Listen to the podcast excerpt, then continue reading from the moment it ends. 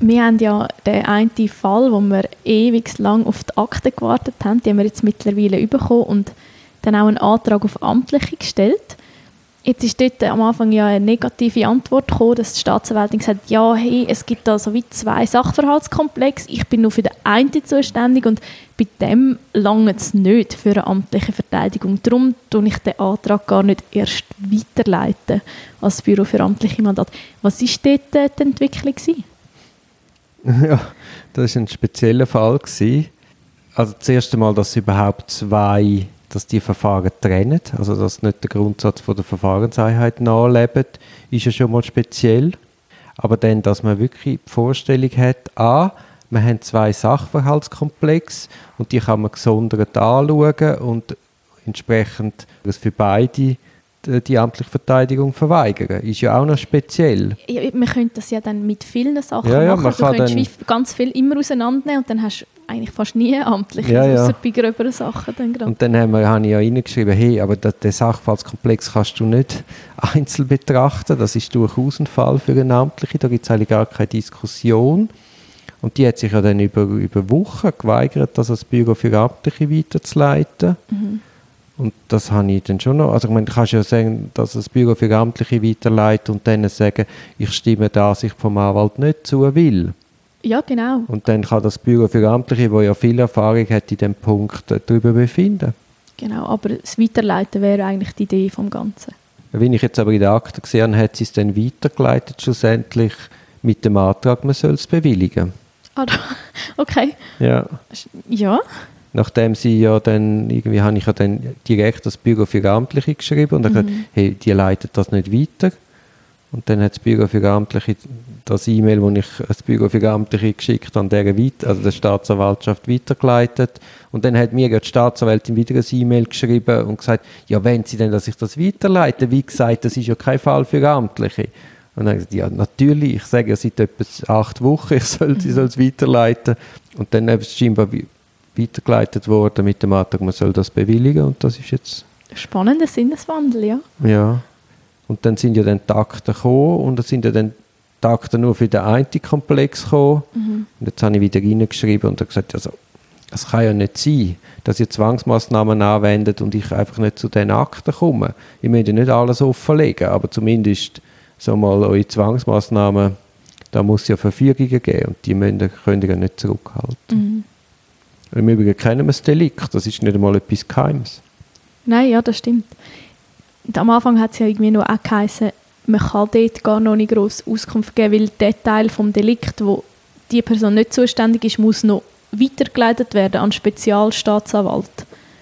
Aber das ist, ist das in dem Fall mittlerweile passiert? Ja, offensichtlich nicht. Aber irgendwo muss ja sein. Und Ja, sind ja Zwangsmaßnahmen tätigt worden. Also Genau, auch- ist irgendjemand zuständig? Sicher, ich finde ich find eben mehr das so absurd, dass auch etwas irgendwo auf einem Pult liegt und sagt, ja, ich, ich tue jetzt mal an meinem Teil arbeiten und es wird dann irgendein an die andere Person weitergeleitet. Und dass in dieser Zeit eben nicht schon längstens dann das, passi also, das passiert ist, es ist jetzt doch, also der Antrag ist im Februar. Nein, nein, also, aber das Delikt- Delikt ist im November. Also die Strafuntersuchung ist Anfang November angegangen und jetzt haben wir ein halbes Jahr Ja, später ist und krass. scheinbar ist... Also, Ja, Nein, es hat Beschlagnahmungen gegeben. Eben, also ja, die ja. Person hat jetzt seit sechs Monaten die Sachen nicht mehr, die sie braucht. ja, ja. Nein, eben. Und das ist niemand zuständig. Es ist kafkaesk.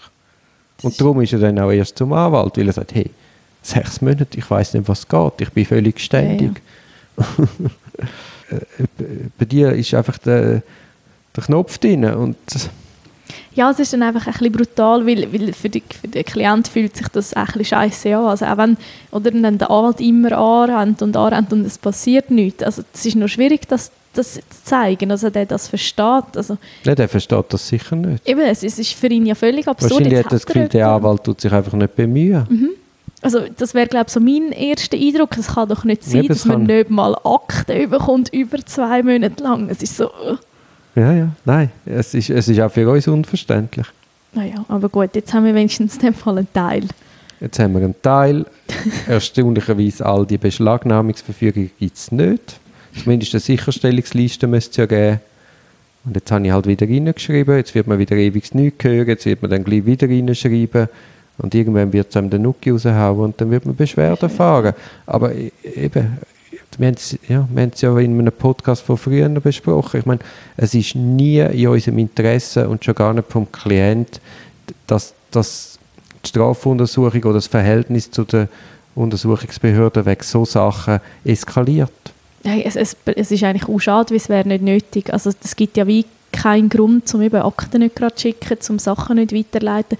Das ist, äh, Ja, es wenn gibt es einen Grund nur einen gibt, dann schicken Verfügung, ihr kommt es nicht Ja, über drum, ja. drum und drum. Ja, ja. Okay, rechtlich sauber, dann kann man allenfalls das über das Obergericht diskutieren, aber man hat etwas in der Hand und kann das auch gegen aussen Ja, kommunizieren. genau. Eben, ich glaube, das, das haben wir auch schon ein paar Mal diskutiert. Ist einfach, es ist, manchmal fehlt mega der Blick darauf, dass, man sich, dass der Anwalt sich auch nochmal vor jemandem muss rechtfertigen muss. Ja, vor jemandem, der das die- sollte verstehen Genau. der betroffen ist eben von Zwangsmaßnahmen. Meine, Das, ja, das, Ja, ja. ist wirklich schwierig zu Und dass wir Dienstleister sind und nicht einfach der Staat Mhm. und sagen, hey, es ist jetzt so, du wartest. Nein, dann haben wir einfach keine Kunden mehr. ja, also, ja, ja, nein, es ist ja so.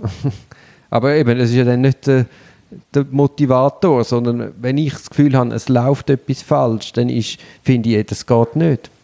Ja, und sechs Ja. Monate sind jetzt wirklich ein bisschen zu lange Zeit. Also ich, Ja. Das ist wirklich nicht, nicht eine emotionale Sache, sondern es ist einfach sehr, wirklich objektiv zu lang. Ja, bin gespannt, wie das weitergeht. Ja, ich also auch sehr. Mal schauen. Ja, ich hoffe, du wirst noch erleben, dass die Akten dann wirklich vollständig Ui, bei uns sind. Also ja, das hoffe ich auch. Also, Also müssen es aber pressieren, wir haben noch zwei Monate Zeit. ja, Vollgas. nein, Beschwerde kommt vorher sonst. Ja, ja, nein. Ja, ja. Gut.